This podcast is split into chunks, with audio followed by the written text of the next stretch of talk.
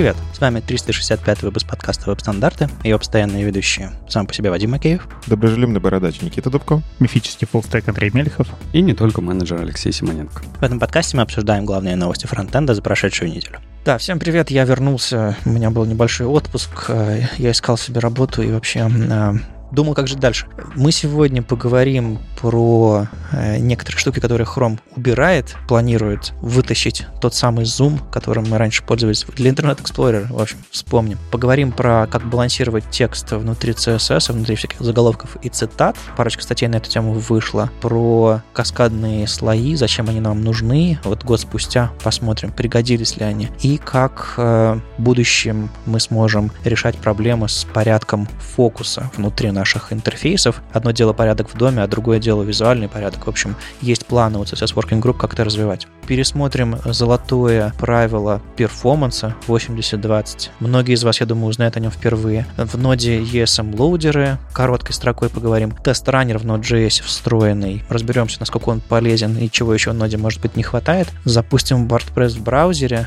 Ха, зачем нам это нужно? И запустим Stable Diffusion тоже в браузере. Почему бы и нет?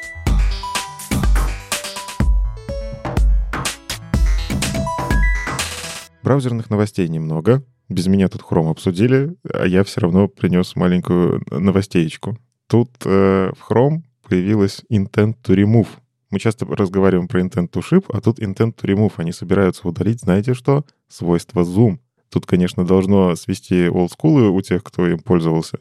Но да, Chrome нацеливается на то, чтобы свойства Zoom в CSS вообще, в принципе, выпилить.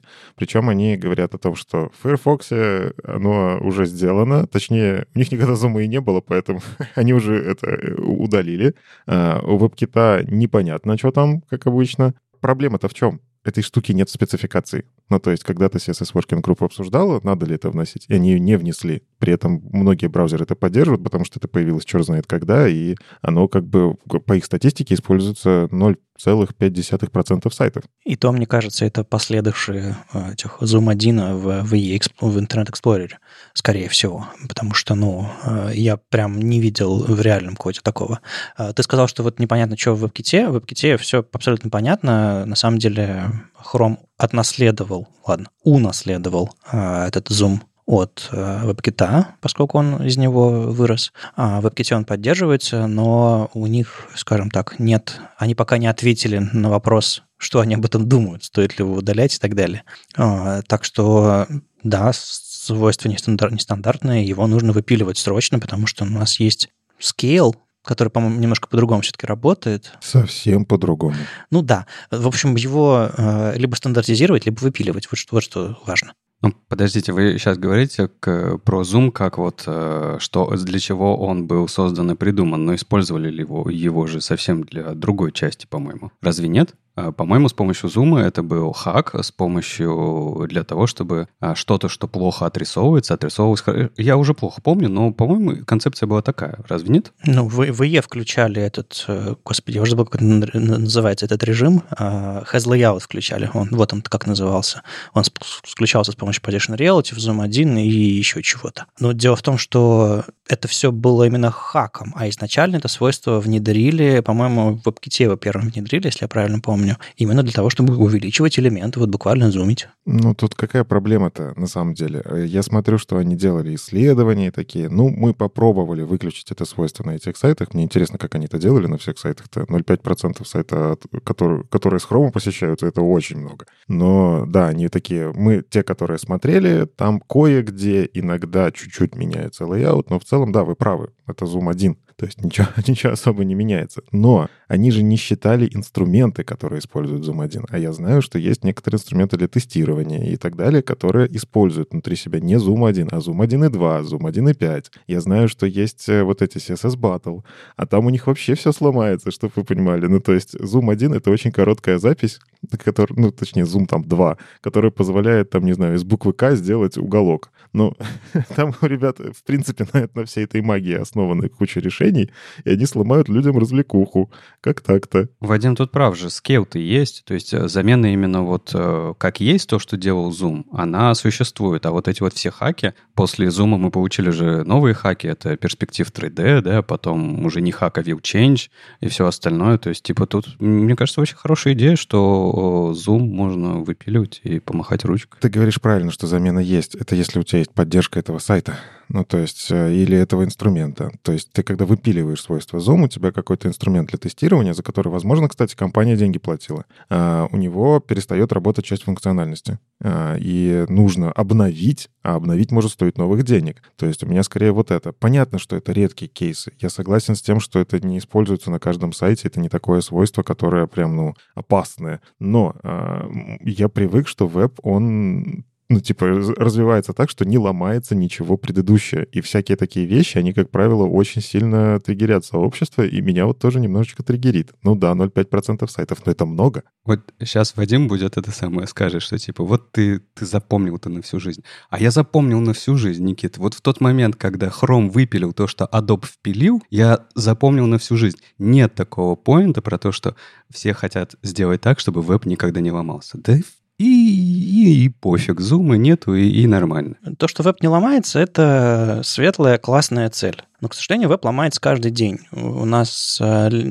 чаще всего из-за того, что разработчики странный код пишут, э, но иногда и браузеры что-то такое выкатывают, что не работает где-нибудь, как-нибудь. То есть там, не знаю, как, как там, э, Safari IndexDB сломал, еще что-то такое. Там долгое время не, прям, прям откровенно сайты ломались, не работали. Ну, починили, слава богу. А иногда какую-то вещь считают, приватность ее считается дырявой, и ее, не знаю, ограничивают. Там тротлят какие-то запросы каким-то API, еще что-то такое. Ну, ну меняют веб, ломают веб.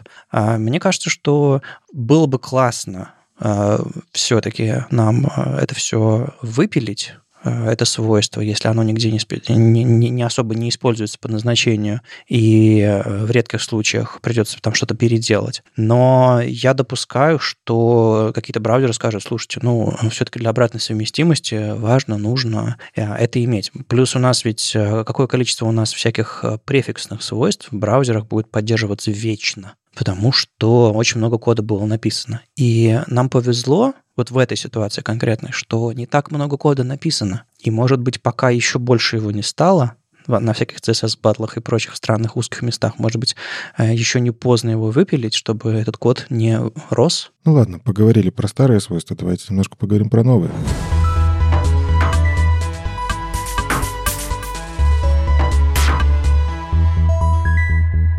Да, мы уже говорили про свойства текст wrap balance. Э, мы упоминали, что он в Chrome Canary поддерживается там за флагами, и, в общем-то, он до сих пор еще остается за флагами, но тут появилась парочка статей, которые поясняют, собственно, принципы работы. Э, рядышком вышли статьи, 3 и 9 апреля на веб-деве и в блоге Ахмада Шадида.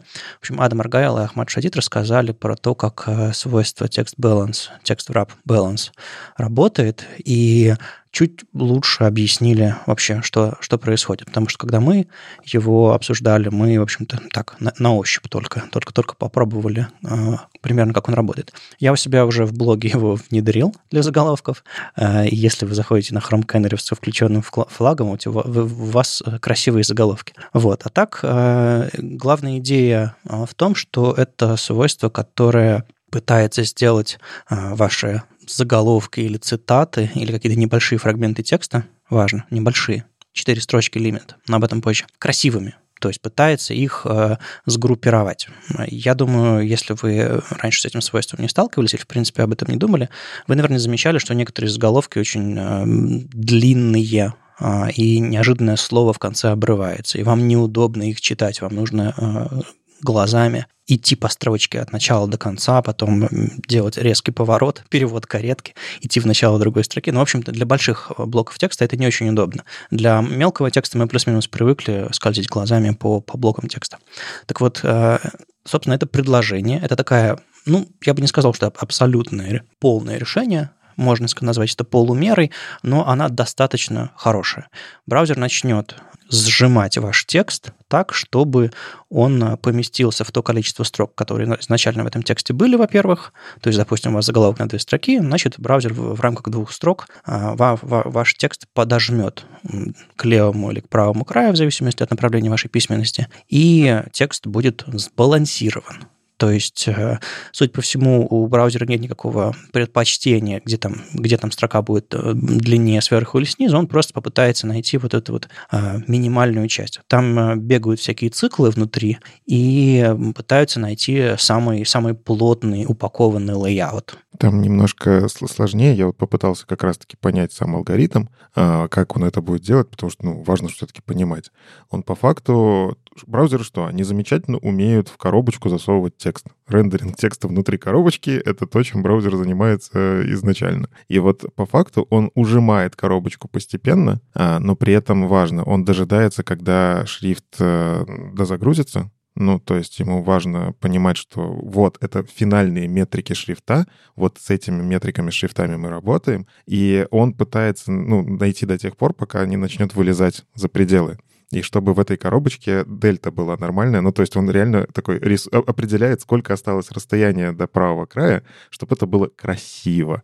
А вот уже как красиво, там в этом и проблема в перформансе. Адам Аргайлов в конце своей статейки попытался объяснить очень коротко, как алгоритм работает. Я бы не сказал, что стало дико понятнее, но он попытался хотя бы. А, и что важно, когда Никита сейчас говорил про коробочку, он говорил не про сам блок Допустим, если у вас заголовок э, свободной ширины, то есть он по родителю растягивается, его ширина не поменяется. Если, допустим, у вашего заголовка есть фон, то заголовок э, сохранит эту, эту изначальную коробочку рендеринга, как будто без этого свойства, но текст, то есть как будто браузер вставляет невидимые BR-чики внутри.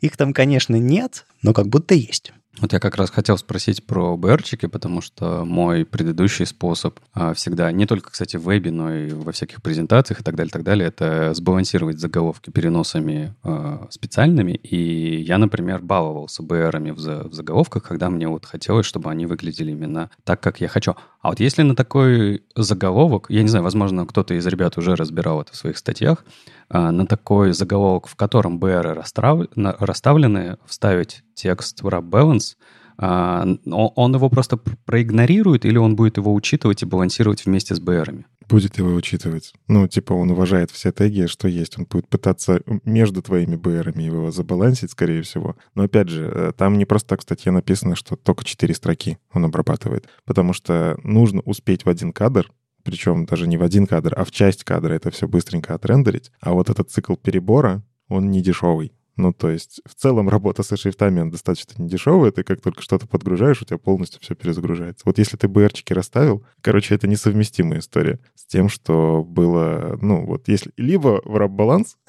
либо BR-чики, как бы выбирайте. Ну, вообще вот все примеры, которые Ахмат у себя показывает, а, вот э, мое именно визуальное какое-то а как чутье, наверное, а, говорит о том, что вообще хочется заиспользовать во, во всех местах сайта, вот где есть маленькие кусочки текста, а, это свойство по дефолту, потому что оно, а, опять же, с точки зрения визуального восприятия, мне гораздо приятнее. Во всех подписях, каких-то лейблах и еще что-то. Вот очень хочется, если честно. Приятнее, чем что? Ну, чем, чем обычно рендеринг текста приятнее.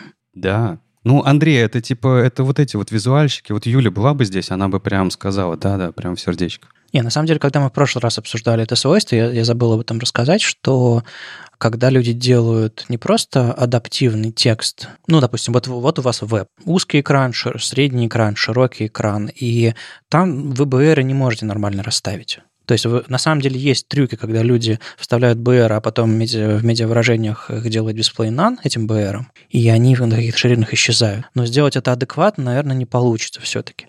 Так вот, когда я вижу, люди делают э, свой дизайн, контент какой-то на фиксированном медиа, то есть, например, на слайдах, и когда я вижу заголовки, которые идут до края слайда, а потом одно слово переносят на следующую строчку, лично мне физически больно становится в этот момент. Я считаю, что люди абсолютно разгильдяи и не думают о том, как а, этот текст будет читаться. Они просто набивают контент в блочок. И если браузеры позволят людям, которые просто набивают контент в блочок, получать неплохой результат и не думать об этом, во-первых, мне самому было бы это проще, э, ну, потому что я бы не тратил время, не вставлял блоеры, меня там презентации в браузере работают всегда. А людям, которым пофиг, ну, в общем, они получили что-то автоматически. Э, и тем и тем э, хорошо, наверное, было бы классно, чтобы подобное добавили бы еще в, в софт для создания презентаций, но это отдельная тема. Здесь же, наверное, больше не про то, что можно заменить БР на балансировку, а про в целом движение от того, что у нас есть фиксированные ширины, к тому, что выглядит нормально на любой ширине. И нет вот этих точек, где мы должны сломать, поставить новые БР и отрисовать иначе. Ну, все упирается в то, что текст — это для перформанса самое сложное на самом деле. Потому что то, что браузерам приходится делать во время рендеринга, а еще и когда у вас э, шрифт внешне подгружается, э, вот эти вот все перерасчеты текста, чуть-чуть что-нибудь куда-нибудь сдвинулось, и все, нужно прям вот полный массив вот, этого, вот этих буквок, их с их рендерингом пере перерендеривать. Это, это очень много, это очень тяжело. И то, что браузеры решились на то, чтобы... Ладно, пока один браузер. То, что один браузер решился на то, чтобы уже срендерив все, перерендерить, ну, точнее, не рендерить, дожидаться этого всего. Это, конечно, это, конечно, подвиг, и э, я прям э, аплодирую э, этой решимости. То есть веб, веб изначально придумали для текста, а сейчас мы слышим, ну, текст это как-то дорого рендерить, и вот только некоторые браузеры решаются на то, чтобы сделать это нормально. Ну, просто текст оброс таком, таким количеством условностей. У нас столько появилось, не знаю, CSS, JavaScript и вообще адаптивности вокруг этого текста, что, да, стало сложновато его рендерить, а тем более, тем более быстро, тем более, когда мы сейчас все целимся в 60 FPS и так далее. Когда текст рендерился на, на этих, на 1024 на 768, а то и поменьше экранах, там все было значительно проще, и никто не ждал от тебя 60 FPS. Правда ведь? Жалко в Канаюзе пока нету. Ну, этого, я думаю, уже какой-нибудь pull request запилили или, или ждут, пока это все появится в других браузерах, чтобы хоть какая-то информация была. На самом деле, э, если у вас есть, э, не знаю, свободный часок э, на выходных, заходите в КНС, отправьте pull request, посмотреть, как другие pull request отправляют. В принципе, это интересный опыт. Я пробовал вперед. А вообще обычно DevRel браузеров этим занимаются, но, видимо, сейчас у них другие заботы. Ладно, поговорили про то, что, в общем-то, понятно, зачем нужно, а давайте поговорим о том, э, что немножко непонятно, зачем нужно вообще.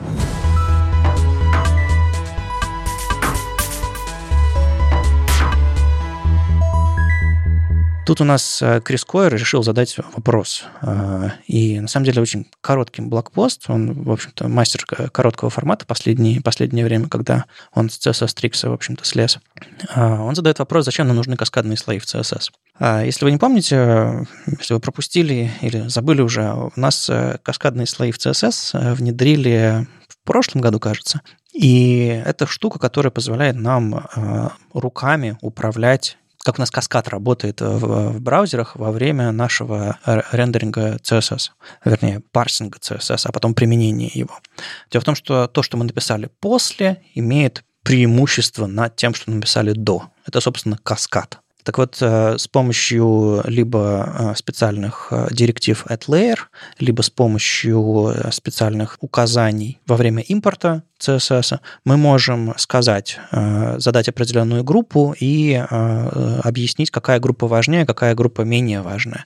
То есть на уровне таком декларативном, что ли.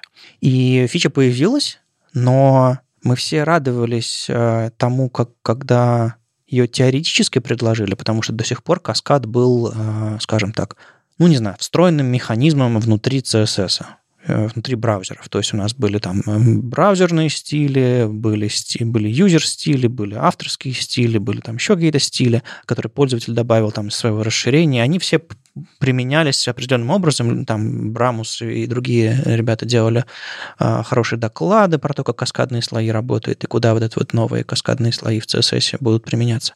И как теоретически это казалось неплохим. Но вот сейчас прошел год, и у меня ни разу э, не было зуда, что ли, и рука не, не тянулась к каскадным слоям э, в, в моей ежедневной работе, что ли. Я понимаю, что часть того, что меня останавливает, это, ну, кросс-браузерность, понятное дело. Я, честно говоря, не уверен, как у нас с кросс-браузерностью. По-моему, эту штуку запилили во все браузеры, но Есть еще старые браузеры, вот это все. Это такая фича, которая, ну, пока у нас нет стопроцентной поддержки, или, по крайней мере, той части аудитории, которую мы готовы отбросить, потому что они прям совсем устаревшие, э, ее применять не хочется, потому что все сломается, натурально сломается. А если мы будем заворачивать наши стили в, э, в всякие дополнительные директивы. И вот я не понимаю, зачем, что ли, для меня это сейчас нужно. Возможно, мне нужно пройти какой-то очередной перелом внутри своей головы или добраться до каких-то задач, которые специфичны этому механизму. А может, и не нужен тебе никакой перелом. Тут же задача-то какая? Нам нужно, чтобы в CSS проще было входить. Нужно, ну, как бы, в том числе популяризовать как технологию. Окей. Okay ты просто из старой школы. Ты знаешь, как работает CSS, ты знаешь, что если подключено позже, оно начнет э, рендериться точно правильнее. И поэтому что ты сделаешь, когда у тебя проблемы со слоями? Ты, скорее всего, файлик подвинешь где-нибудь в сборке, чтобы он правильно конкатинировался, и все будет хорошо. Ну да. Я тоже так проблемы решал. Но если мы говорим про развитие фреймворков, ну, не знаю, взять тот же самый Next.js, который очень много автоматизации берет на себя, он сам там критические стили встраивает в страницу и, в принципе, очень много всего прям в HTML пихает. И, ну, короче, он очень много берет на себя, но кажется, что точно такие же инструменты могут в том числе начать использовать те же самые layers. Ну, допустим, ему нужно, чтобы какой-то слой выходил раньше, а какой-то стиль подгружался позже. Или тот же Storybook он тоже может так сделать. Ну, то есть, uh-huh. мне кажется, мы сами руками такое писать вряд ли начнем, потому что это возьмут на себя инструменты. А вот для инструментов это будет прикольная фича. Ну, гипотеза, хорошо. В этом же и проблема, что все делают инструменты.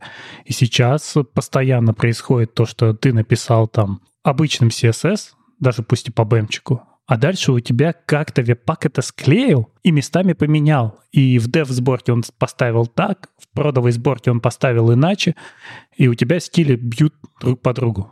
И люди такие, да, я лучше возьму какие-нибудь CSS-модули, и, и нормально инкапсулирую, и голова болеть не будет, потому что руками я здесь переставить уже не смогу. Это где-то глубоко зашито внутри очень сложного сборщика, который склеивает там вот эти слои из кучи библиотек, которые я использую. И просто так написать в них layer не выйдет, потому что там достаточно сложная цепочка. Зачем останавливаться на этом? Можно же просто в инлайновые стили все засунуть. Anyways, э, так вот, Крис Койер э, в своем э, блокпосте вытаскивает один из, собственно, главных аргументов, что если у нас есть внешняя библиотека, например, Bootstrap, и он совершенно кощунственно импортирует ее прямо в CSS, ну ладно, не будем об этом. Про перформанс поговорим отдельно когда-нибудь. Импортирует в свой CSS импортом, вот буквально cdn.com bootstrap min CSS, интересно, это реальная ссылка или нет? Надеюсь, нет, странная она какая-то. То когда ему нужно подстроить свой bootstrap, ему важно, чтобы импорт шел первым, а подстроечка, вот это вот, там, не знаю, card, title или какие там в Bootstrap есть стили, меня как-то судьба миловала, э, с Bootstrap особо не работал, на самом деле, никогда.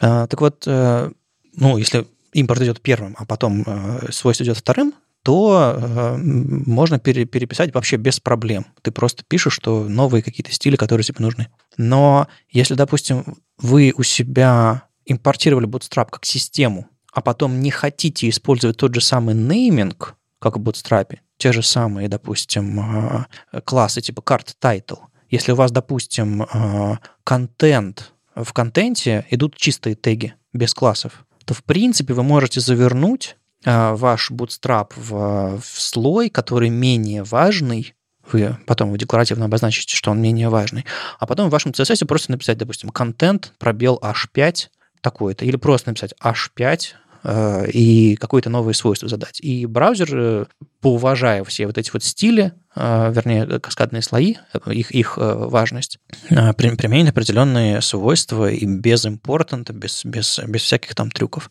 То есть, ну вот такая вот история. Почему бы нет? М? Но здесь идея же в том, что мы вместо того, чтобы повышать хаками специфичность наших переопределений, мы понижаем специфичность у импортируемой библиотеки и тогда у нас исчезают хаки в нашем коде. Ну да, да, да. Там, собственно, главная идея в том, что э, стили без э, слоев имеют более высокую высокий приоритет, чем стили с, со специальными обозначенными слоями. То есть он буквально импортирует Bootstrap. Нет, это все-таки другой, э, это неправильный адрес к Bootstrap. Говорит ему layer framework, и вот это вот э, тег layer framework сразу понижает а дальше просто пишет H5, margin bottom 2 ема. То есть буквально э, обычный стиль имеет более высокий приоритет. Это удобно, и что-то в этом есть. Ну, то есть я видел э, сайты, которые, хот...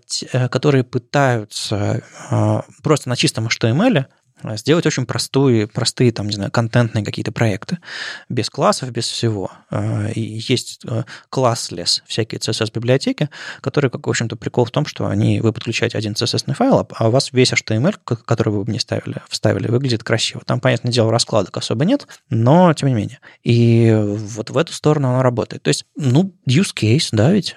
Не знаю, если честно, я вот со стороны слушаю ваши попытки найти применение для каскадных слоев. И выглядит это как именно... Ну, давно про разные фичи говорим, и вот э, хорош, э, когда хорошая фича заходит в спеку или в браузер, мы такие типа, мы ее можем применить здесь, здесь, условно там, ждем поддержку и катим в прод. Все. Здесь мы, вот правильно, год прошел, мы сидим и придумываем, где бы теоретически это можно было бы использовать, в каких фреймворках, каких э, ситуациях и так далее, так далее. А вот э, ре, реально в реальной жизни уже есть проекты, которые используют. То есть вот можно посмотреть на опыт людей, которые пошли и внедрили это все, потому что, да, но и правда звучит как низкоуровневая какая-то концепция, и ощущение, что это не для обычных разработчиков, а для э, создателей инструментов, тулинга какого-то. Потому что, ну, вот Здесь и сейчас даже вот эта вот проблема импортантов. А у вас есть проблема на обычном сайте с импортантами? Ну, слушай, я заходил на WebDev, у них используются слои. Это большой сайт. Понятно, что это сайт на Eleven. Понятно, что он статический, он не такой прям суперсложный. Не, ну подожди, можно я сразу здесь комментарий вставлю, потому что WebDev, он и должен быть таким, потому что WebDev — это основной сайт, на котором команда Chrome рассказывает о новых фичах. Конечно, они должны были бы там применить эти вещи. Ну, в общем, я все еще склоняюсь к тому, что здорово, что такой инструмент появился, и когда тебе нужно будет решить проблему понижения вот этой специфичности, ты сможешь это сделать. И, но я согласен с тобой, что ну, вряд ли мне часто такая вообще проблема возникнет, потому что мы уже научились с этим жить.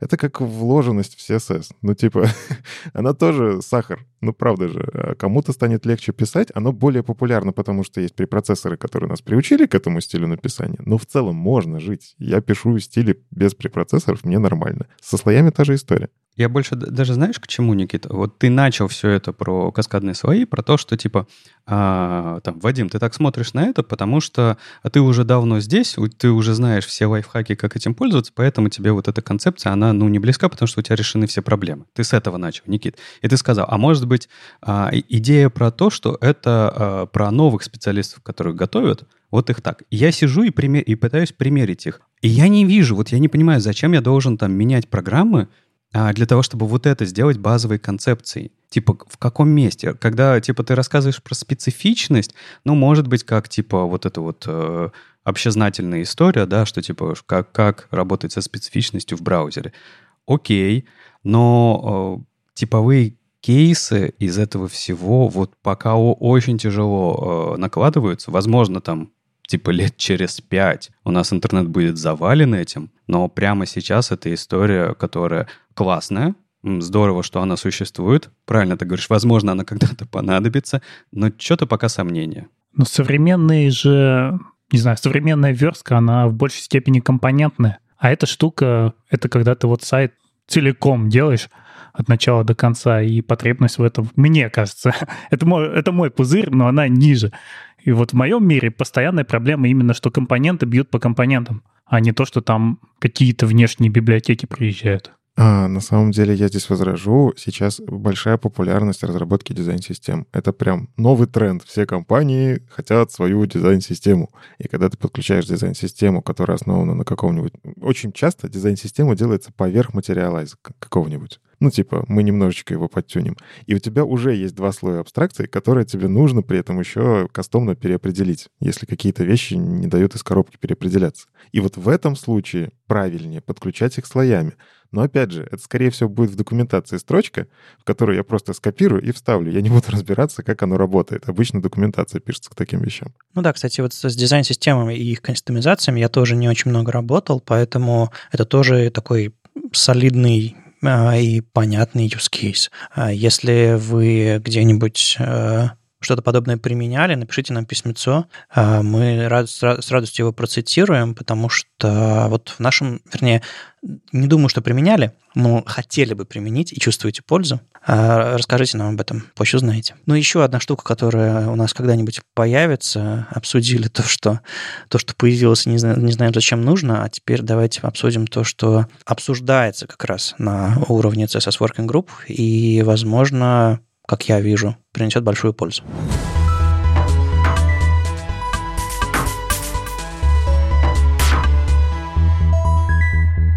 В общем, у нас и давным-давно есть проблема с порядком следования контента а, в, сложных всяких ситуациях. Например, э, вы сделали какой-то флекс, и ордером сдвинули элемент э, в самое начало этого флекса, хотя по исходнику по разметке, он идет э, в совсем другом порядке. Или сделали какой-то grid layout, а там э, какой-нибудь dance применили, не танец, а плотный. А, и у вас э, элементы вдруг неожиданно в каком-то странном порядке выстроились, хотя в исходнике совсем по-другому. И так далее, и так далее. Мы часто делаем раскладки, что у нас, не знаю, а, сначала идет контент, а потом идет колонка. Но визуально сначала идет колонка, а потом контент. Ну, то есть вот такие вот трюки постоянно, сколько я, сколько я э, фронтенд пишу, столько, в общем-то, подобное что-то мы и делали. Раньше делали это с флоутами, сейчас делаем с гридами. Вот. Э, да, был такой хороший трюк float left, float right, и порядок менялся, вообще огонь был. Так вот, назрело, назрело этим всем управлять. Дело в том, что когда у нас браузеры рендерят, они рендерят в другом порядке, но и браузер прекрасно знает, в каком порядке все это а, они рендерят.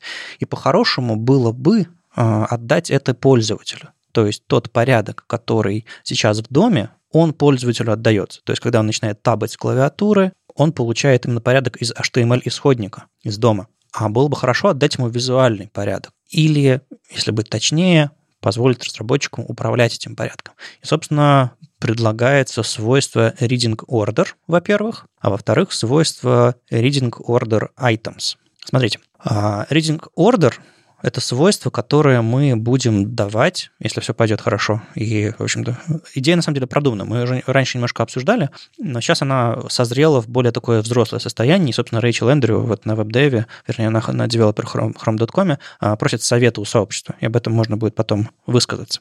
Так вот, свойство reading order применяется к элементам внутри, допустим, нашей какой-нибудь раскладки, а, и мы, задавая reading order авто, говорим браузеру транслируй порядок элементов внутри нашей, нашей раскладки э, по тому, как ты их срендерил, а не по тому, как они были в доме. То есть мы включаем тот самый, ну что ли, визуальный режим. Это все происходит для, скажем так, рандомизированных лейаутов. Тех лейаутов, где у нас просто все какой-нибудь там dance или, или типа того. Это одна история. А есть у нас история, когда мы на уровне всей раскладки, допустим, говорим там flex, или grid, или типа того. И мы на уровне контейнера то же самое свойство можем задать только с помощью grid order items. И уже там у нас есть возможность э, управлять. Например, мы можем сказать reading order items flex, мы говорим, что у нас тут flex раскладка, и мы можем сказать, не знаю, там flex flow, например, или flex visual. И в зависимости от этого браузер будет либо следовать флексовому направлению, то есть, допустим, если мы поменяли направление, что у нас справа все начинается и идет налево, или мы можем сказать flex visual, и тогда браузер вот визуально, как э, пользователю направление письма идет, у нас слева направо, например, э, будет читаться это все. Аналогично можно будет делать э, более сложные системы, когда, допустим, мы можем сказать в гридах reading order items, grid rows. Браузер поначалу прочитает наш ряд, и потом а, будет двигаться к следующему ряду, к следующему ряду, к следующему ряду. То есть именно в таком порядке будет идти. Или, например, grid columns, и тогда браузер а, одну колонку за другой, в общем-то, будет читать. Короче, появляется способ управлять этим всем, если это очень нужно. Это не дефолтное поведение, которое всем нужно срочно применять. Это ситуация, в которой, если мы нашу раскладку усложнили настолько, что она отличается от порядка в доме, мы можем эту ситуацию как-то исправить. То есть это трюк, это метод, который мы можем применять, когда все усложняется. И Рэйчел в самом конце говорит, давайте так, начнем с того, что усложнять плохо. Если вы дошли до ситуации, в которой вам нужно э, reading order исправлять, подумайте дважды, хотите ли вы это делать, потому что тут начинается ручное управление. Но если вы все-таки в этой ситуации находитесь, у вас могут появиться вот эти инструменты,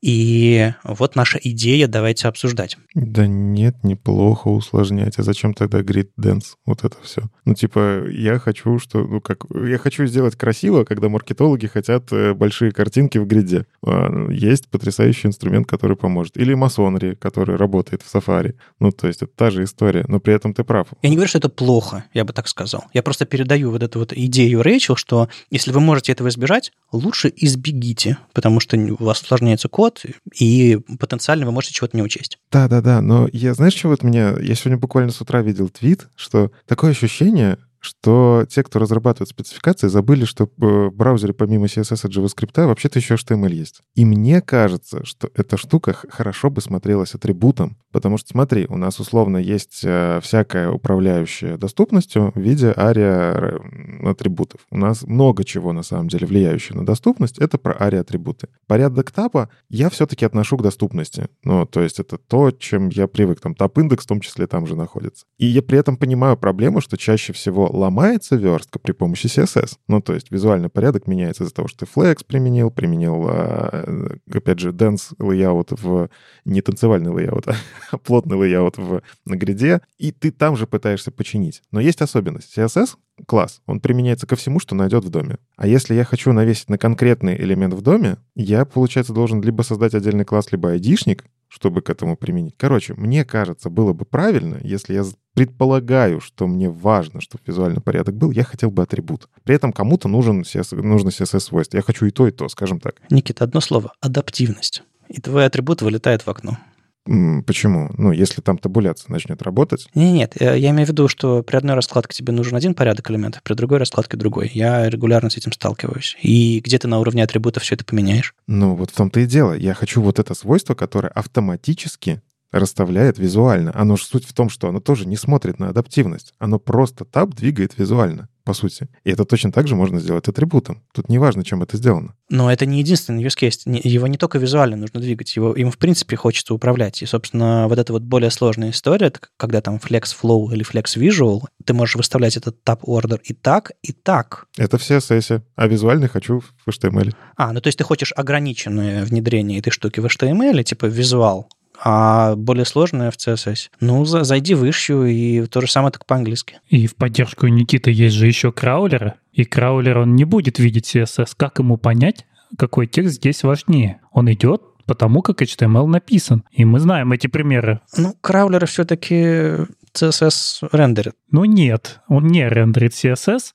Это workaround, и про это даже Google говорит официально, что рендерить — это workaround. Краулер идет по HTML. И у тебя краулер может быть не только от поисковой системы, у тебя могут и другие парсеры использоваться. И фактически, если ты все переставил местами на отображении, на HTML это не видно будет никаким образом, и непонятно, что делать, как вот здесь вес разметить, что здесь более релевантно. Ну, на, на самом деле, вот эта вот вся такая пуристская и такая чистая идея про то, что вот браузер прочитает мой тег main и поймет, что здесь главный контент, и типа прочитает мой H1 и поверит, что это самый главный текст на странице, она давно уже разбилась об стенку, и все не так браузер читают этот контент, сравнивают, э, там, даже там смотрят на CSS и понимают, ну, как, насколько текст большой, маленький. В общем, много всякого эти, эти краулеры, точнее, краулеры делают, и вот это вот э, наивное доверяние тегам, и тем более наивное доверение, доверяние атрибутам, ну, ну нет, ну, ну не будет такого, потому что ты сейчас нарасставишь на своем сайте этих, этих атрибутов и будешь надеяться, что вот, вот, вот этот самый важный текст, какой-нибудь, не знаю, SEO-шный оптимизационные трюки все будут крутить, как обычно. Ну, к сожалению, браузеры смотрят на ваш сайт как на текст. Много текста. И делают выводы. Да, они смотрят на текст, но для них важнее тот текст, который находится выше. Если у тебя будет много неважного, а внизу важное, то это важное может не попасть в индекс. Я говорю вот об этой проблеме. Ну, что я могу сказать? Это еще одна штука, которую нужно учесть. Но мне кажется, тут это свойство решает другую задачу, а именно пользовательское задача сейчас, что ли, важнее, а краулеры уже научились плюс-минус анализировать текст. То есть, условно, если сейчас сохраняется статус-кво и ничего не меняется, краулерам одинаково, а пользователям не очень. Так вот, мы можем сделать так, чтобы пользователям стало лучше. И вот именно для этого свойство и придумано. Если разработчики начнут адски менять свою раскладку, после, того, после внедрения этого свойства, то да, тогда и краулерам станет хуже. Но я не думаю, не вижу причин, почему бы разработчики стали адски менять порядок своего, а, своих исходников. Знаете, э, добавлю от себя, мне кажется, что э, ну, вот это решение, оно немножко ограничено, но только в рамках э, флексов гридов. Да, но, по-моему, проблема в CSS в целом шире, потому что есть direction, есть table columns, есть какие-то другие вещи, которые тоже можно поменять порядок. Э, поменять порядок э, блоков, а, не только флексами и гридами. И как будто бы сейчас вот это решение, оно, ну, может, я неправильно понял, оно не учитывает эту, эту проблему, то есть там ничего не поменяется. И на самом деле я сейчас еще думал о том, что, а насколько как бы она хорошо работает вот в системах, когда у нас справа налево текст идет, в принципе, с точки зрения восприятия. Потому что, а, ну, браузеры же могут а, не только люди, которые понимают контент слева направо смотреть и читать, да, но и другие другие, и там тоже порядок э, визуальный. Визуальный порядок, он тоже иначе должен считаться. Но, наверное, браузеры это будут учитывать просто. Ну, сейчас все фичи разрабатываются с учетом э, других направлений письменности, так что других систем письменности. Так что я, я страшно удивлюсь, если они вдруг это не учтут или скажут, мы это внедрим когда-нибудь потом. Нет, я, я уверен, что эта фича даже на уровне создания спецификации будет это учитывать, а уж тем более на уровне внедрения браузера. А Direction, по-моему, просто упущен. Um, что ты имеешь в виду? Ну, я имею в виду, что мы же можем, например, а, давай забудем про гриды и флексы, на, на секундочку, да, а, возьмем любую другую раскладку, не знаю, инлайн-блоками, таблицей, а, таблицей, я имею в виду CSS-таблицей. У нас же всегда есть возможность повлиять на нее с помощью Direction, мы можем поменять э, RTL, и у тебя порядок колонок, например, в таблице поменяется наоборот а, визуально и э, ви- визуально, как они расположены, и тот код, который у тебя расположен э, в коде, он будет отличаться. Ну, та же самая проблема с реордером. Вот. И здесь как бы оно не решает проблему. Или решает? Ну, смотри, э, у нас есть э, свойство, опять же, я... Мы сейчас говорим на том уровне, когда это не то, что в браузере не внедрено, даже спека не написан. Вот. И насколько я понимаю, мы все-таки можем свойством reading order этим всем управлять. То, что мы, у нас есть возможность reading order items и там указывать э, flex grid и так далее, и так далее, это дополнительная фича. Э, Все-таки у нас есть базовый reading order, и вроде бы reading order авто включит визуальный, э, визуальный порядок, который не зависит от того, гриды у тебя флекс, инлайн блоки, там текст лайном, ты это все выровнял флоутами или чем-то еще. Браузер знает, какую коробочку он нарисует визуально первой. А, и браузер знает, для какого языка, для какой системы письменности или для какого направления письменности в рамках контекста определенного элемента это, это начало, где оно является. Слева, справа, сверху. По-моему, снизу систем письменности нет, насколько я знаю. Слева, справа, сверху может быть начало. А, так вот, э, по идее, это все учтено, но нужно, естественно, смотреть на, на реализацию и а, я допускаю, что в каких-то местах у них могут быть всякие там трюки, что типа это мы не будем учитывать, потому что это узкий кейс, и это сложно внедрять. Но, а, следуя вообще истории того, как CSS Working Group работает, как браузер все это внедряют, кажется, это не будет а, исключительно для английского языка. Ну, тогда нужно последовать э, совету Рэйчел, Эндрю. Она просит фидбэка а, если у кого-то есть кейсы, в которых они видят, что это может не работать, приносите ей, пишите ей, там, я не знаю, в Твиттер, в Мастодон, а, и она как раз это заиспользует перед тем, как начать уже а, собирать это в какую-то спеку. А лучше сразу на GitHub, там есть ишки с обсуждением. Но это все, на самом деле, у нас а, еще не скоро придет, а когда придет, а, улучшит а, пользователям взаимодействие, так что я очень сильно надеюсь на то, что у нас все-таки что-то случится, потому что история, в общем, длительная, что у нас не было возможности этим управлять, кроме как на уровне HTML.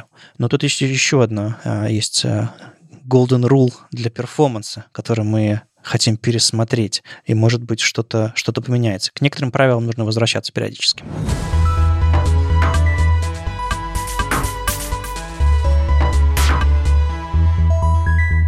Тим Кадлик поделился своим небольшим исследованием э, золотого правила перформанса. Я, знаете, очень люблю статьи, которые открывают мне глаза, а потом открывают их шире.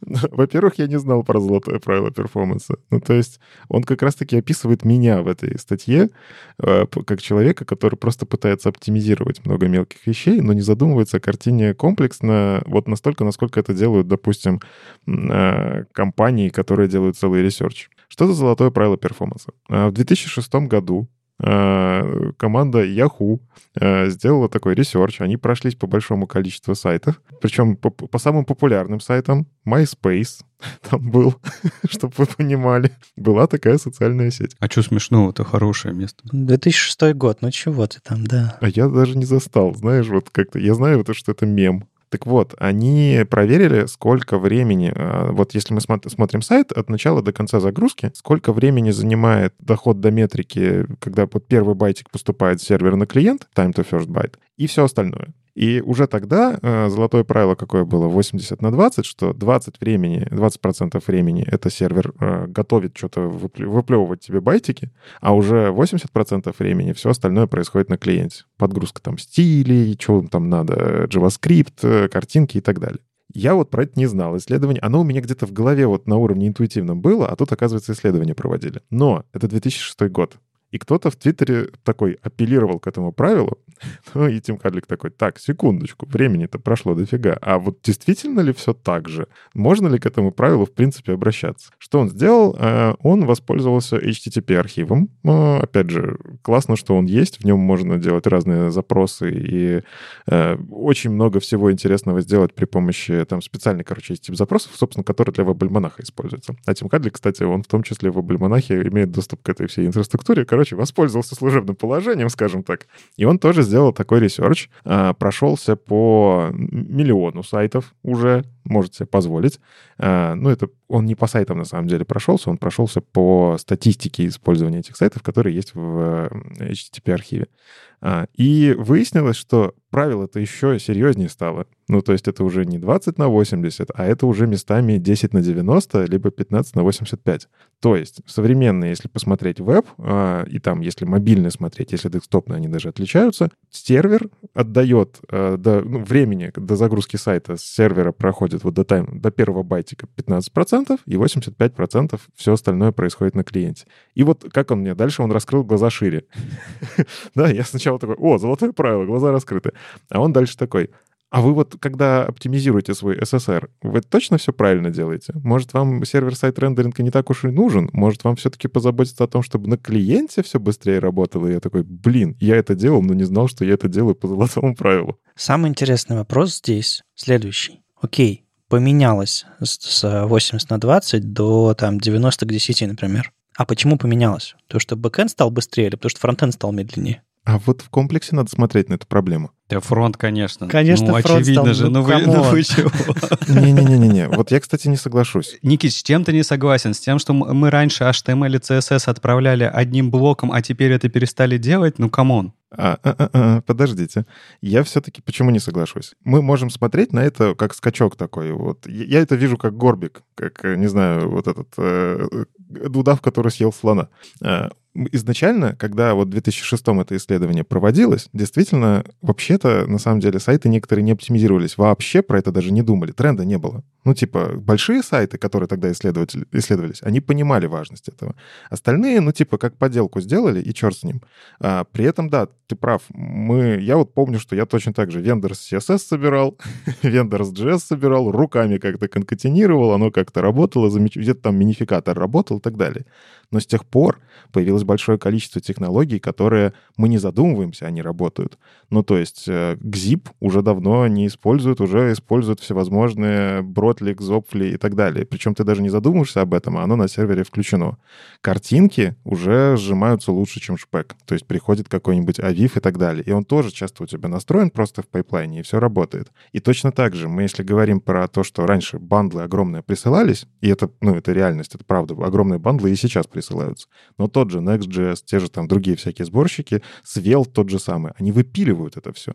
То есть я не согласен с тем, что вот сейчас все сильно хуже. Мне кажется, нужно смотреть в обе стороны. Так э, правило же в чем состоит? если у вас проблемы с производительностью, то смотрите на фронт. Проблемы там. Потому что вот раньше мы 20% проводили на сервере, теперь 10% проводим на сервере, все остальное время у нас на клиенте, и надо копаться там, ну да, достаточно резонные правила. Я просто вспомнил, что Маттео Калина говорил там год назад, по-моему, он про это писал, если у вас SSR занимает больше 200 миллисекунд, отключайте SSR. Вот это вот граница, где сервер должен перестать работать. Дальше все уезжает на клиенты, и там надо ввозиться. Я тут добавлю тоже, э, Никит, почему это точно про фронт.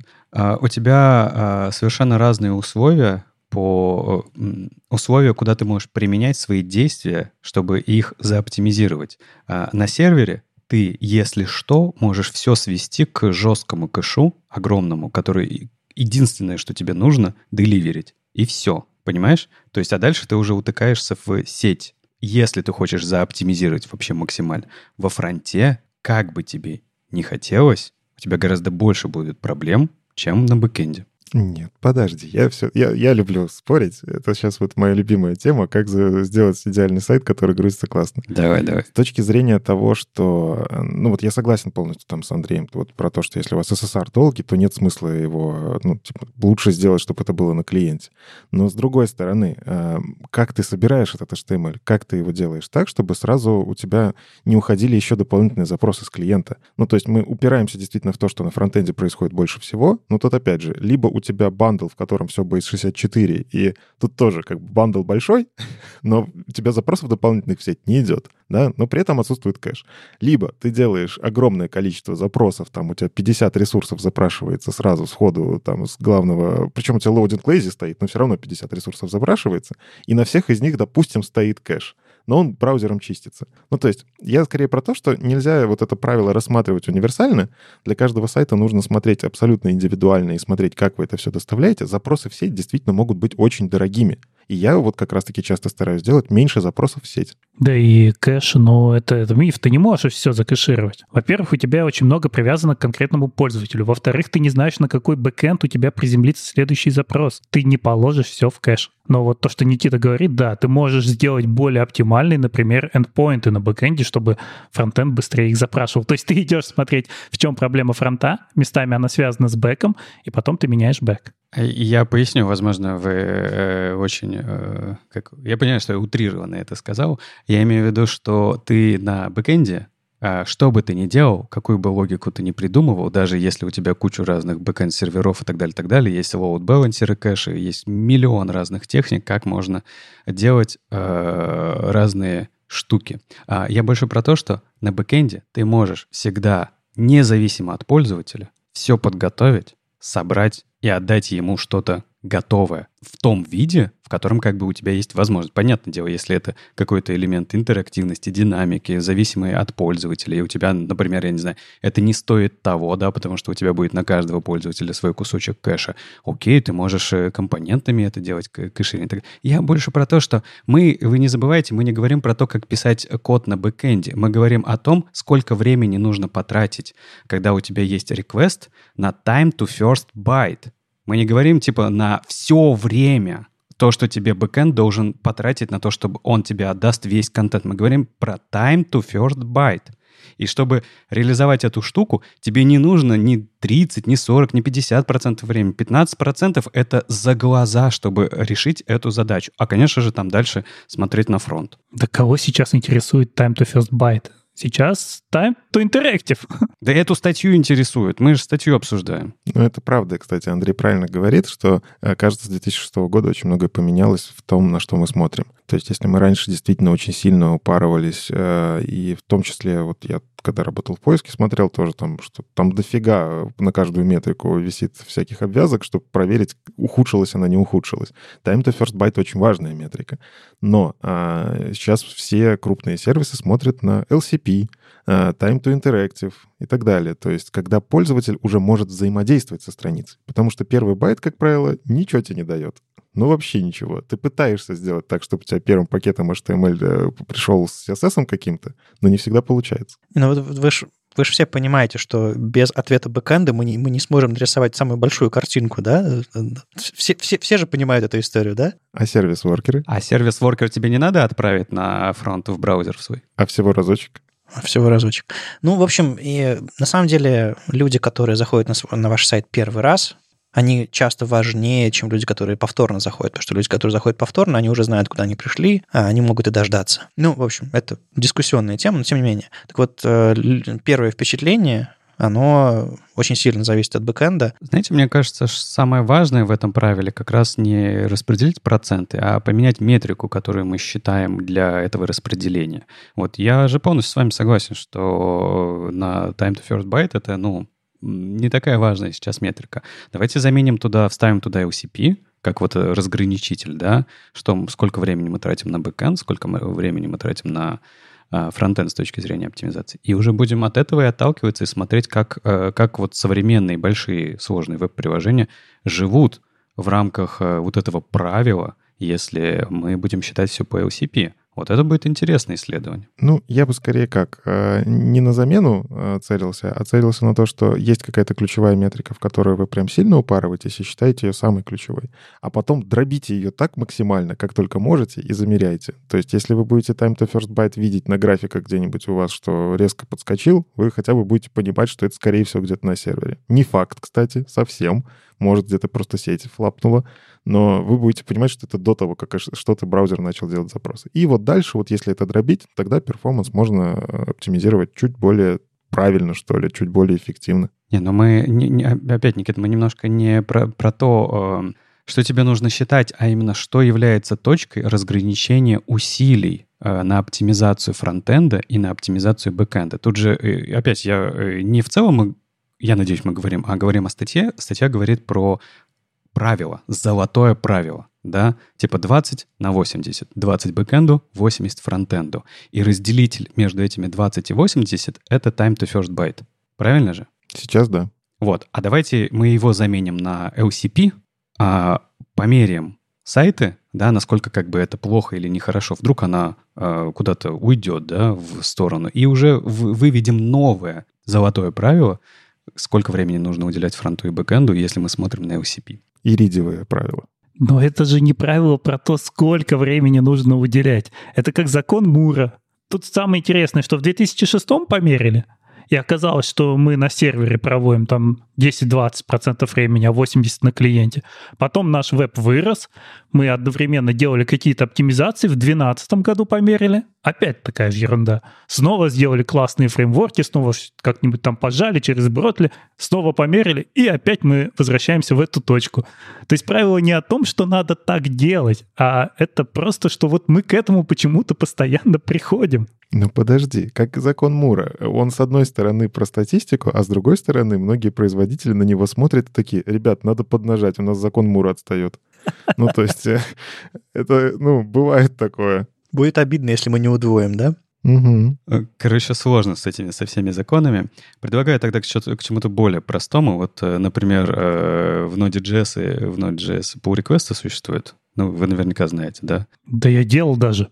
Да ну. Опечатку в ритме правил. Тесты правил.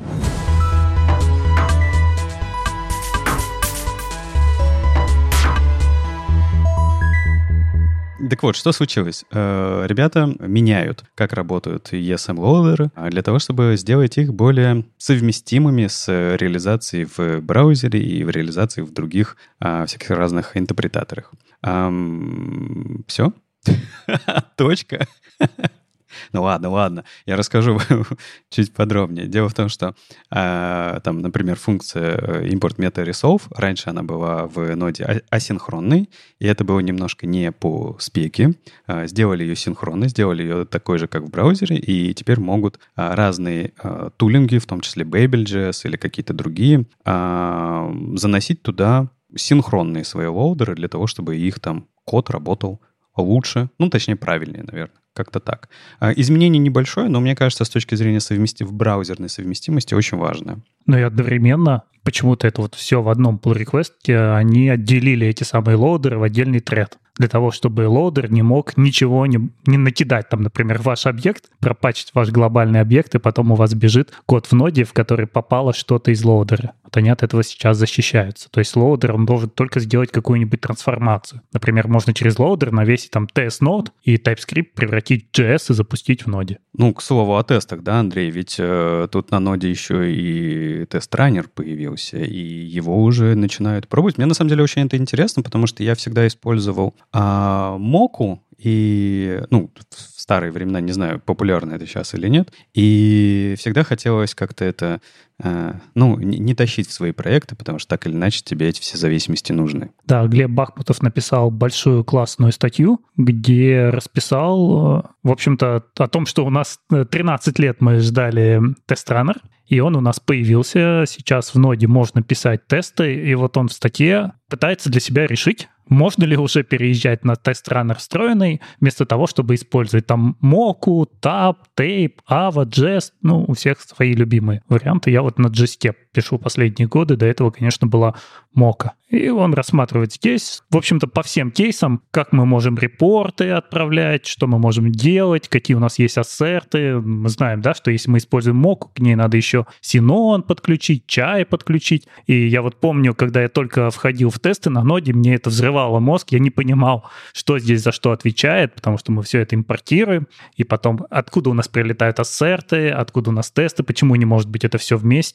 Jest нам показал, кстати, что все это может быть вместе, Хотя есть люди, которые любят все равно использовать отдельные какие-нибудь ассерты. А вот э, как раз Глеб здесь рассказывает э, о том, что вот он объекты любит э, через POC сравнивать, а не встроенными. Ой, а я, а я любил шут под, подключить и вот это вот манчи, манки патчингом потом э, проверять. Ну это же тесты, там можно баловаться. Да, и сейчас это все приезжает прямо вместе с нодой, как в других больших языках, потому что нода когда-то была такая, что у нас есть вот микроядро, и ничего лишнего. И тесты, пожалуйста, поставьте библиотеку, используйте. Но в какой-то момент они решили, что, наверное, не стоит выкачивать там по 460 пакетов, когда мы хотим просто запустить тест на CI. Причем мы же их выкачиваем на каждую итерацию, снова запустить тесты, снова выкачать, снова запустить. И вот это все избыточно. А теперь у нас есть встроенный инструмент. А вот на самом деле меня смущает эта история с точки зрения того, а как развивать этот инструмент. Ну, то есть, если мы говорим про Mocha, чай, там и всякое остальное Jest,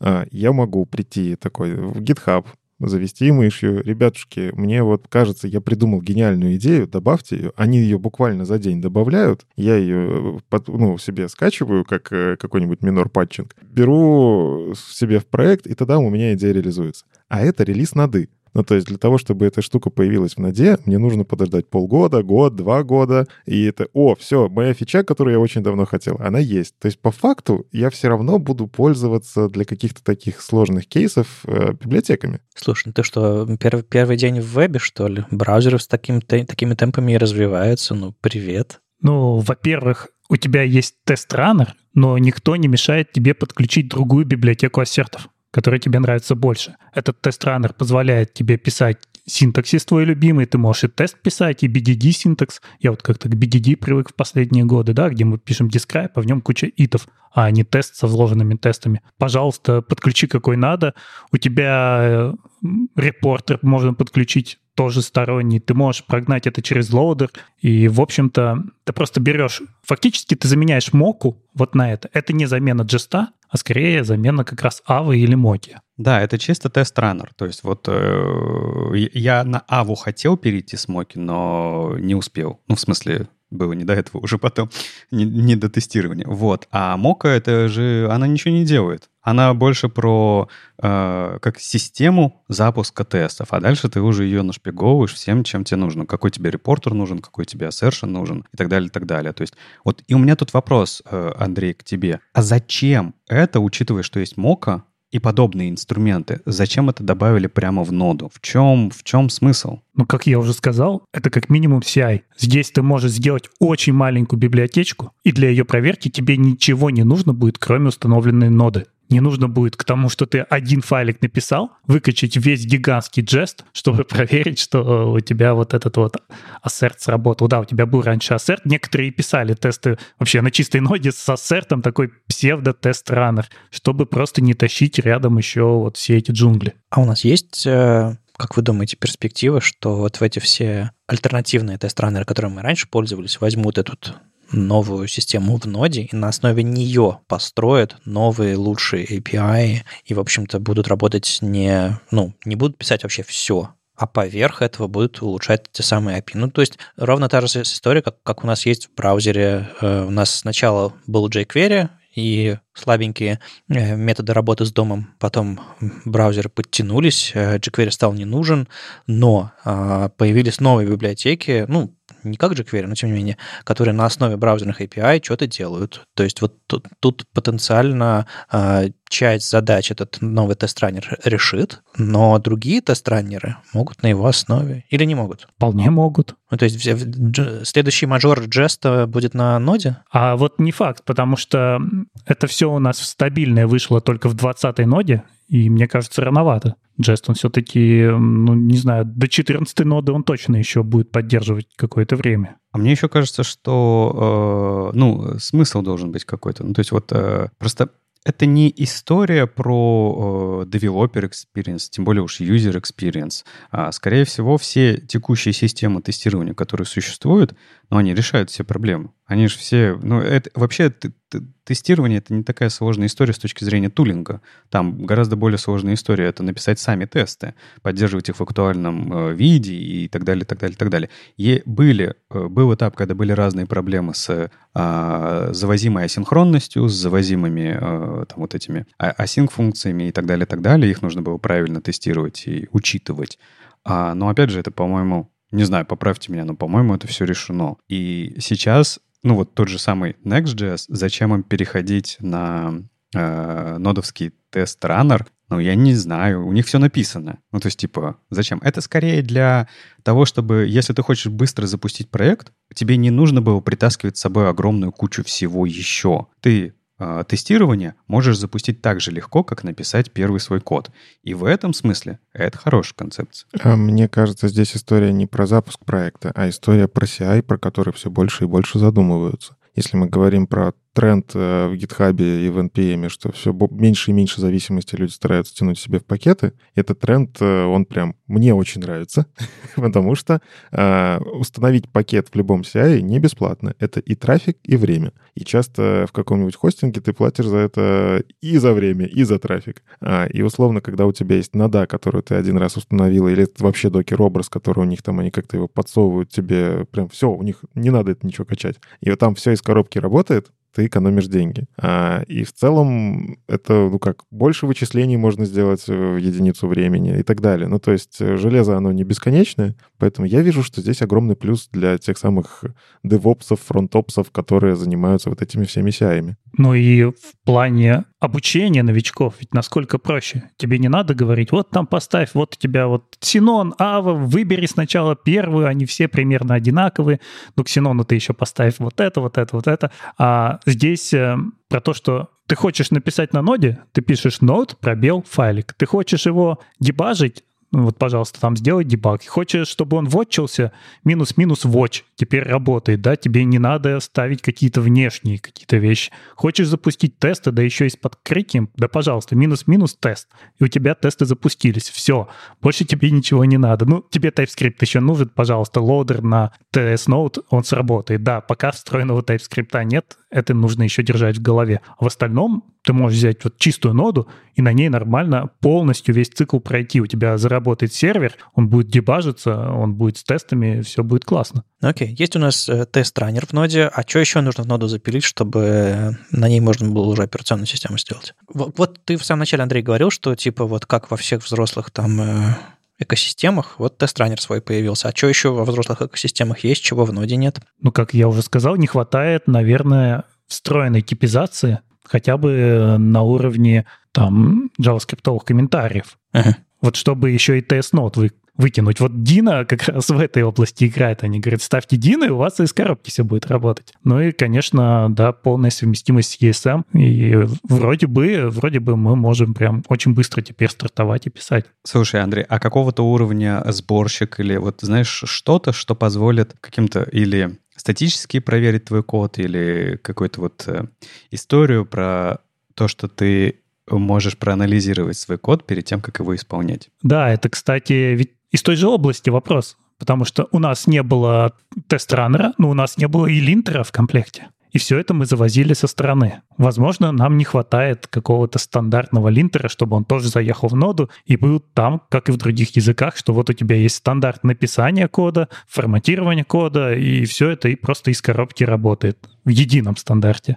Нет, пожалуйста, не надо. Это же, это же просто будет, ну, первым делом появится пакет, который это патчит, потому что я хочу писать вот так, а вы мне говорите писать вот так. Стандарты вы там придумали. Никит, ты, ты просто еще не понимаешь, что светлое будущее, куда мы тебя ведем. Да у меня притер стоит, я знаю, что ты говоришь. Тебе там понравится. Ну, немножко больно вначале будет, но потом ты полюбишь это. То есть чат GPT будет расставлять по тому линтеру, в котором, э, который будет стандартный, так? Но в любом случае, да, никто не мешает использовать другие. Главное, чтобы это отключалось. Да, я как большой нелюбитель э, всех этих э, современных притеров и прочих-прочих э, стандартных уже для сообщества линтеров, э, я при этом совершенно не против буду, если что-то стандартное появится на уровне платформы, языка, еще чего-то такого. А для, для меня это будет аргумент, потому что то, что кто-то написал пакет и не учел э, opinionated и не учел какие-то там, не знаю, традиции, как спеки пишутся, как, э, как, как документация пишется и все остальное, а просто типа «хей-хей», и пошла волна. Для меня это плохо. А когда платформа садится и решает, что надо учесть вот это, вот это, вот это, вот это, и делает какое-то взвешенное решение, для меня это гораздо более адекватная ситуация. То есть я готов э, порадоваться, что, не знаю, к HTML, к, к, к CSS, к JS какой-то будет FMT, утилита, которая все это будет делать и линтить, и все остальное. Нормально. Я представляю просто второе заседание этого комитета, они все такие побитые немножечко. Так, с табами и пробелами разобрались, теперь нужно понять точку запятой в конце ставить или нет. В HTML точку запятой можно не ставить, это я разрешаю. Ну и выводы, которые Глеб делает в конце. Попробуйте новый тест-раннер для маленьких проектов, возможно, вам этого хватит. Не портируйте свои большие имеющиеся проекты, пока рановато, многого еще нет, что-то работает не так, где-то могут быть проблемы. Ну, там, например, вывод ошибок, он пока плохой. Вот очень плохой. Очень сложно понять, что именно не так в вашем осверте. Ну, не плохой, а рудиментарный. Ну, ну, может быть. Но если ты даже не можешь из него понять в принципе ничего, то он уже плохой. Андрей, ну не забывай, есть чат GPT, туда можно отправить э, вывод, и он тебе объяснит. То есть тоже хорошо получается все-таки. Ну да, что-то он там нафантазирует. Ну и главное, месяцев через шесть посмотрим еще раз. Развивается быстро, может быть, станет сильно лучше. Ну и про удивительные вещи еще.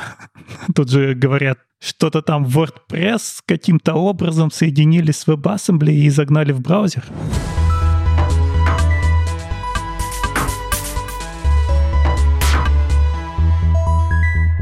Да не просто каким-то образом, а прям целиком. Потрясающая, на самом деле, статья. Э, я как наткнулся такой сразу, так, надо разобраться, как это работает. Адам Зелинский и Томас Натестат поделились как раз-таки тем, как они WordPress браузер запихнули. Ну, с одной стороны, мы видели уже Photoshop в браузере, что там удивляться. Но Photoshop — это все-таки клиентская история, которая ходит на сервер.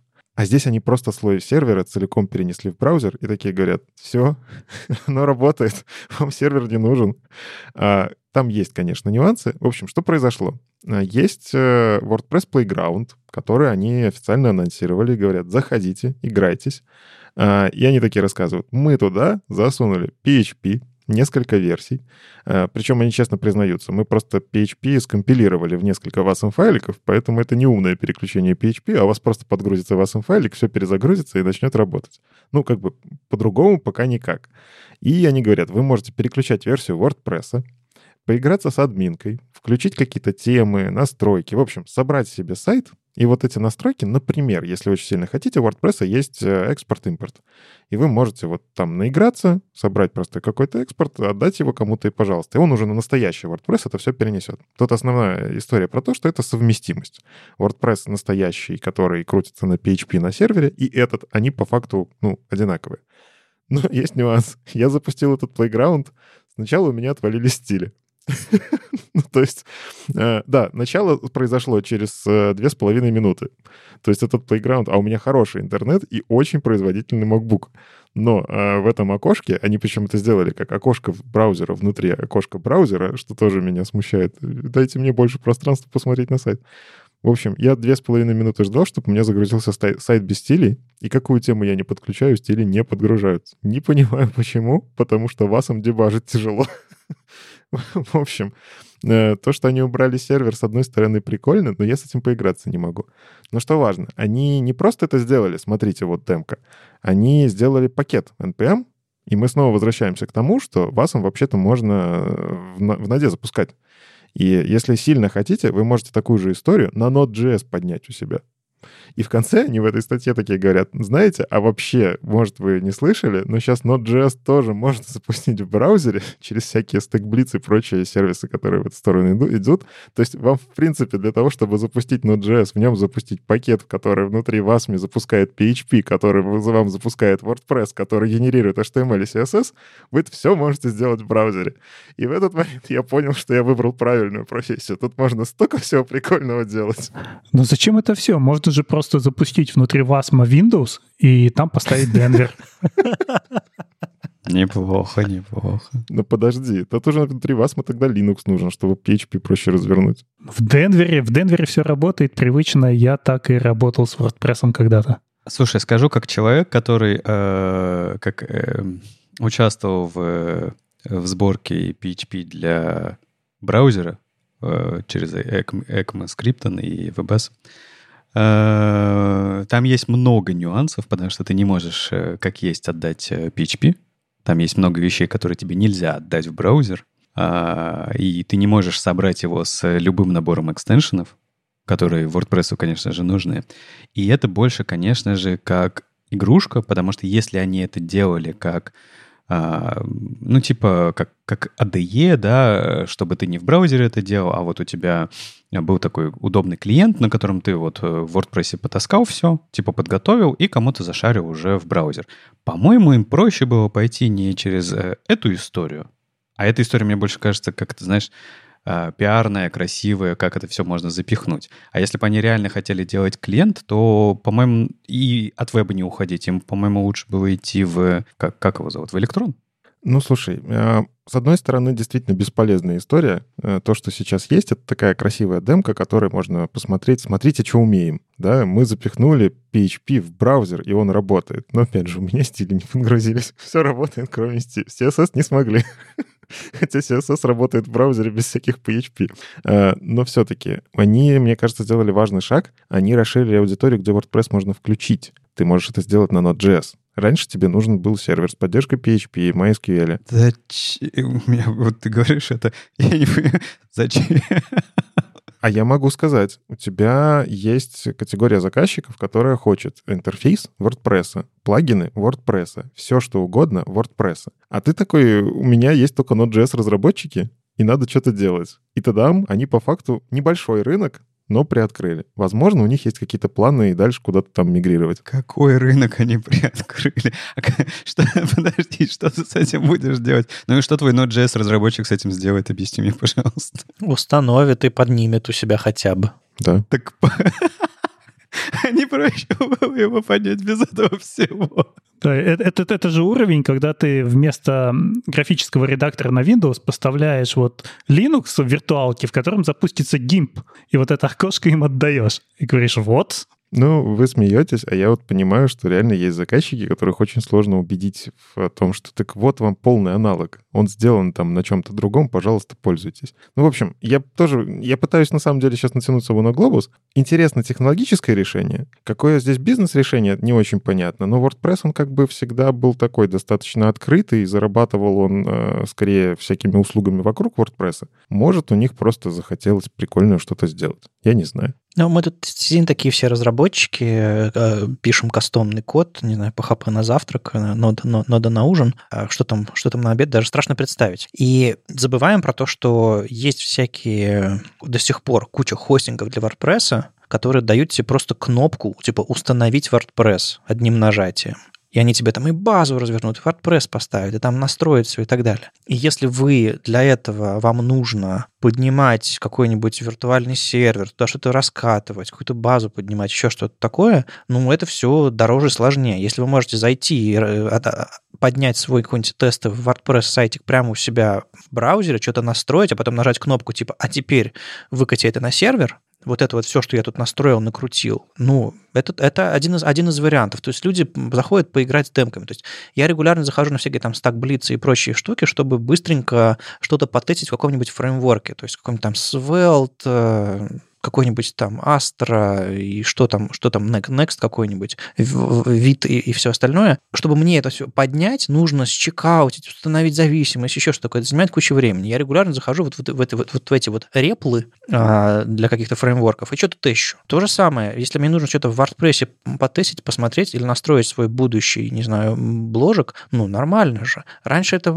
тоже можно было делать, но гораздо сложнее. Это требовало прям бэкэнд, а, а, бэкэндной а, архитектуры. А тут это все потенциально может подняться в браузере. То есть для WordPress как проекта мне кажется, это вполне себе ценно, хорошо а, и позволит людям быстрее и проще вкатываться в WordPress, а всем этим конструкторам на дешевых хостингах простых людям э, подготавливать заранее все это. Ну, вообще, я такие статьи еще не люблю из-за того, что они порождают потом ошибочное ощущение у людей, которые пишут на других языках, что вот ваш JavaScript завтра умрет, потому что я уже могу в браузере писать на Java, на .NET, на PHP, вот же работающая рабочая демка. Нет, оно так не работает. И можно посмотреть, вот сколько проблем, да, даже с запуском того же WordPress возникнет. Но в целом это все это эмуляция. То есть у тебя появился WebAssembly, внутри которого можно на виртуальной машине запустить что угодно. Но это не замена пока никакому JavaScript. Нет, конечно, да. да. Тут, тут вопросов нет, и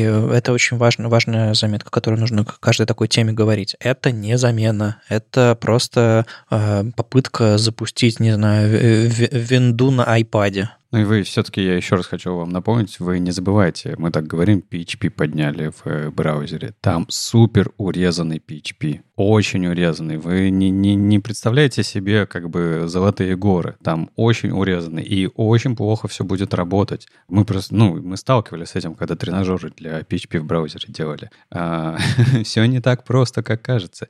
И даже тот же самый а, база данных, ты, разумеется, ты в браузер, как бы тебе не хотелось, не притащишь MySQL, с которым работает WordPress. Там есть а, замена. Они пытаются в SQLite это складывать хоть как-то. И если говорить про заказчиков, Заказчикам-то в итоге все равно нужен весь этот WordPress со всем своим обычным обвесом на своем виртуальном хостинге, чтобы оно там стояло и жило. Им не нужен э, Node.js-разработчик, который будет какие-то странные приключения с этим делать. Это, это вообще другая история. То есть я вот, я почему больше всего удивляюсь, что типа я, ну не, возможно, я просто не понимаю этого рынка, но я вообще не понимаю места, где это применимо. Ну ладно, и мне кажется, есть новость, как еще что-то запихнули в браузер, и там понятно, где это применимо.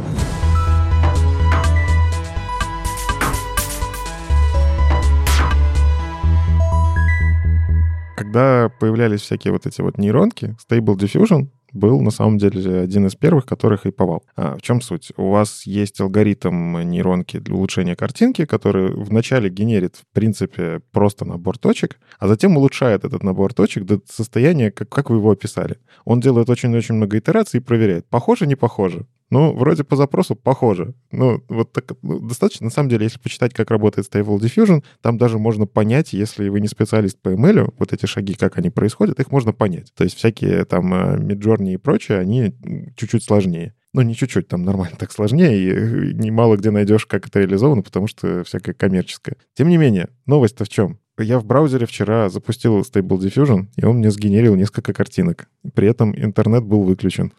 вот, вот в этом новость. А теперь как это все работает? На самом деле инженеры, которые занимаются вот этим всем machine learning compilation, а, они решили, слушайте, а давайте попробуем быть первыми, кто запустится на веб-GPU. Напоминаю, в Chrome в том же самом, опять же, в канареечном Chrome с включенным флагом, и еще более того, там надо Chrome запустить в особом режиме, который делает больше доверия приложениям, короче, выключает политику недоверия.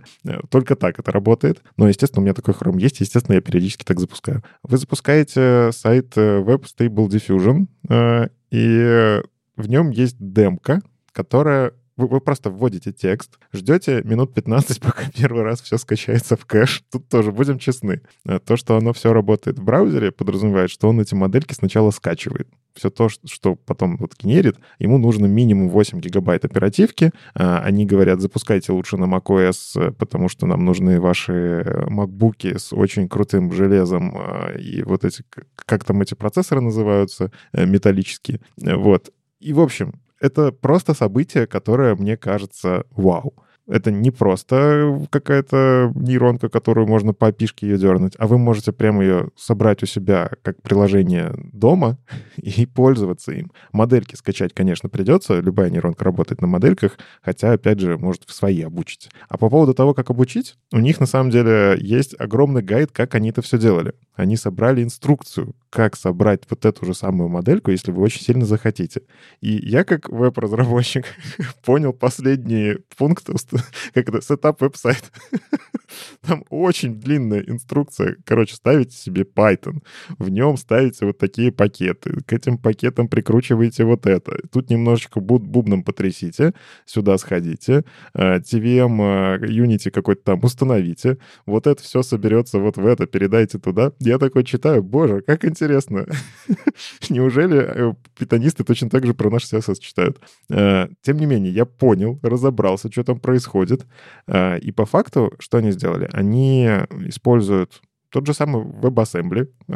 Они используют TVM Unity. Это вот как раз инструмент, которым собственно, нейронщики, вот эти все машин-лернингисты пользуются. И есть возможность его сконвертировать сконвертировать в ASM, сконвертировать те самые как-то модули, которые вполне себе в браузере запускаются. Им пришлось немножко помучиться, потому что доступ к ну, нейронке, они прям идут напрямую периодически в вашу видеокарту и прям чуть ли не там оперируют ей э, не, не, прям не абстракциями, а прям вызовами напрямую, потому что так быстрее. А как бы нейронки, они медленные. Это как бы понятная история, почему. А, нужно очень много математики провернуть. Так вот, WebGPU это то, что позволило им это сделать. WebGPU не настолько дает прямо работать с памятью, но это тоже уже не абстракция из разряда попробуй мне нарисовать картинку и все, что ты можешь. Вот. А прям можно работать с какой-то памятью. И, в общем, они это сделали. И вы можете это скачать с GitHub, если у вас MacBook, к сожалению, только так пока что. А, либо у вас очень, я не знаю, по-моему, я, кстати, видел в обсуждении, что можно, ну, там на GitHub было обсуждение, что кто-то запускал и на Linux, и на Windows, если там очень хитро перенастроить, опять же, инструкция есть. Но суть в том, что в браузере можно запустить нейронку, для которой обычно нужно очень много ресурсов, а, а тут, если у вас просто на ноутбуке много ресурсов, вы это можете сделать сами. Что интересно про WebGPU, а, это не только в Chrome сейчас, а, в Firefox Nightly и в Safari Technology Preview тоже можно включить. А, по-моему, даже в Nightly Firefox он включен по умолчанию. То есть, в принципе, даже можно попробовать в этих браузерах. Не факт, что получится, но я к тому, что это не просто эксперименты хрома. Все браузеры в эту сторону копают. Ну, вообще, это не настолько все новое, как можно подумать, потому что я помню, еще в 2018 году там Минка Дечев писал статью, как он там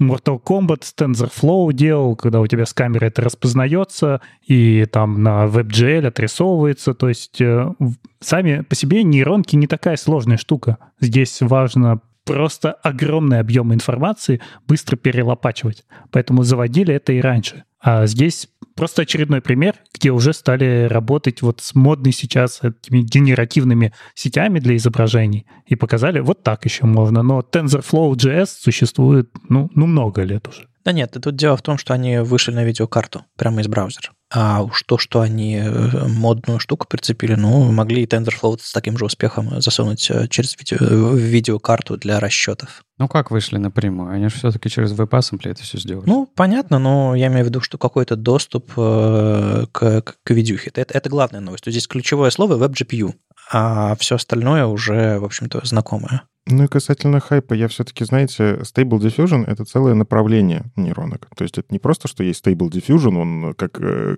товарный знак. А та же самая Midjourney — это Stable Diffusion. Все там нейронки, которые вы, скорее всего, слышали, которые работают с картинками, у них под капотом где-то на каком-то этапе есть Stable Diffusion. Это просто вот... А, есть много этапов, когда не генерится картинка. Одна из них — это сделать более качественную картинку из менее качественной картинки. И вот это вот так работает. Суть в том, что они этот модуль вынесли. Они первые, кто это сделали, кто смог вынести в браузер, и кажется, что дальше можно другие модули потихоньку сюда при, приплести, и тогда сервера не нужны. Потому что для бизнеса, вот который крутит нейронки, если они на нем не зарабатывают, а делают это бесплатно, железо капец дорогое. Да как не нужны? Нужны будут э, машинки-то. Ну, ты просто это на пользователя перекладываешь, но когда ты перекладываешь это на пользователя, ты не умеешь из этого делать продукт. Ну, то есть, типа, тут я лично продуктово не вижу в этом э, вообще никакого смысла. Я а, для себя это немножко по-другому все интерпретировал, весь этот э, Web Stable э, Diffusion. Э, для меня это больше хороший демо-проект использования Web GPU, потому что практического применения нет никакого. Это, ну, бессмысленная история в браузере сидеть клиенту, не знаю, сколько там, 20 минут, 30 минут сидеть и ждать, когда получится какая-то полная хрень, которая никому не нужна, и она не, не даст тебе сразу результата, того, который нужен. Это тоже понятно. А тебе нужно еще как бы пробовать и пробовать и пробовать. Это долгая история. Даже вот мы сейчас работаем с каким-нибудь Midjourney или с другими историями. Ты же не за, не за запрос получаешь тот результат, который ты хочешь. Ты тюнишь свой промпт, долго, муторно, чтобы получить именно то, что ты хочешь. Вот, э, с точки зрения демо, это очень прикольная история для WebGPU. То есть типа, да, смотрите, браузер может напрямую отправлять какие-то инструкции через свой совместимости в разные графические карты. Я у себя попробовал, ты вот говоришь про а, вот эти новые маки, я у себя попробовал на старом iMac на Intel, а, тут AMD карточка, он нормально ее, WebGPU нормально ее увидел, нормально все инструкции отправил. А, не разрешал я браузеру при этом никаких вот этих вот большее доверие. У меня обычный браузер был, обычный Chrome, канарейка, ну, с включенным веб-GPU. А, тоже нормально все прошло. А, тоже погенерировал, получилась, конечно, полная хрень. вот, но, тем не менее, он попытался. Я еще наблюдал при этом, э, как у меня задействована графическая карта. А, то есть, в целом, он ее задействовал не очень сильно, это где-то процентов 20 а, использовался, и был только пик под самый конец, когда он, видимо, это все э, совмещает. Там прям пик на почти на 100%, а, и все такое. Ну, то есть с точки зрения продуктового, э, вот TensorFlow, не, просто так Андрей про него вспомнил, э, у TensorFlow понятное продуктовое применение. Это как бы э, в зависимости от того, как пользователь, ну, в разных местах его можно применять, но, например, в зависимости от того, как, какие предпочтения у пользователя, ты можешь прямо на клиенте подстраивать интерфейс под него. Ну, я имею в виду карточки, товарные карточки, категории, еще что-то под его э, удобство. А здесь, ну, как бы Красивый научный демо-проект. А я могу, кстати, сказать, это точно так же, как в вебе есть движение Open Web, люди, которые за то, что веб твой, все твое принадлежит тебе, свобода интернету и так далее. Есть корпорации, которые продают каждый твой клик, каждое твое движение мышки. И точно так же я в, среди ML-щиков периодически наблюдаю, что есть те, которые а, смотрят на Midjourney, которые чуть-чуть бесплатные, потом платный, а чат GPT чуть-чуть бесплатный, кому-то хватает, а потом платный, а есть ML-щики, которые ML в каждый дом, бесплатно, пускай все пользуются. Да, вам нужно купить дорогое железо, это, конечно, нюансы, но мы хотим, чтобы это популяризировалось. У них точно такие же вот есть терки между этими и теми. И да, те, которые вот такие волонтеры в какой-то мере, они денег с этого-то особо не получают. Выглядит как научный труд, но это, с моей точки зрения, как приверженца OpenWeb, хорошую вещь делают. Ну, ML в каждый дом это было бы неплохо с точки зрения понимания, как оно работает, но железо, кажется, проще арендовать, потому что там Тесла под миллион, ну зачем тебе ее домой покупать? Ты что, каждый день такие картинки делаешь? Нет. Но ты можешь арендовать где-то в облаке, запустить там и, и посчитать. А перенос на браузер, ну, не знаю, ну, сколько времени у тебя займет генерация одной хорошей картинки там в 4К разрешении. Ну ладно, это будущее, которое мы сейчас немножечко спекулируем. А, давайте поговорим о том, что интересует наших слушателей прямо сейчас. Нам периодически пишут э, на нашу почту э, подкаст webstandards.ru э, с вопросами такими остро, остро актуальными, мол, вот у меня случай на работе был. И вот, в частности, Булат спрашивает, вернее, сначала описывает ситуацию. В дизайне страница создания заметки в модалке прямо поверх списка всех заметок. То есть есть одна страница со своим main h1, а поверх нее открывается другая страница.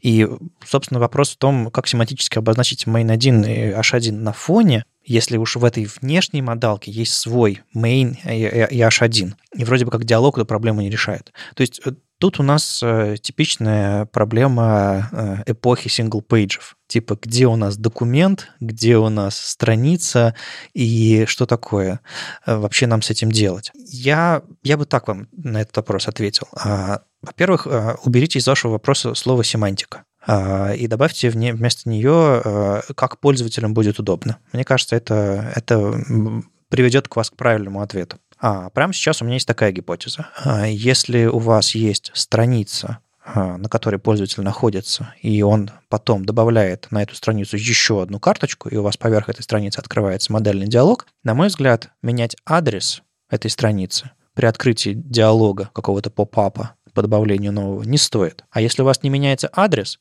то у вас не меняется и там заголовок страницы, и у вас не меняется и что на странице главное, и так далее, и так далее. То есть вам нужно просто открыть поп-ап, открыть в нем диалог, и в этом диалоге модальном э, ну, с помощью элемента диалог, например, или каких-нибудь там полифилов, или каких-нибудь библиотек, которые делают это доступно и хорошо. Э, в этом диалоге пользователь сделает свои дела, закроет его, засобмитит и так далее, и вернется обратно к списку. То есть для пользователя, например, скрин скринридеров, это будет абсолютно прозрачный э, процесс.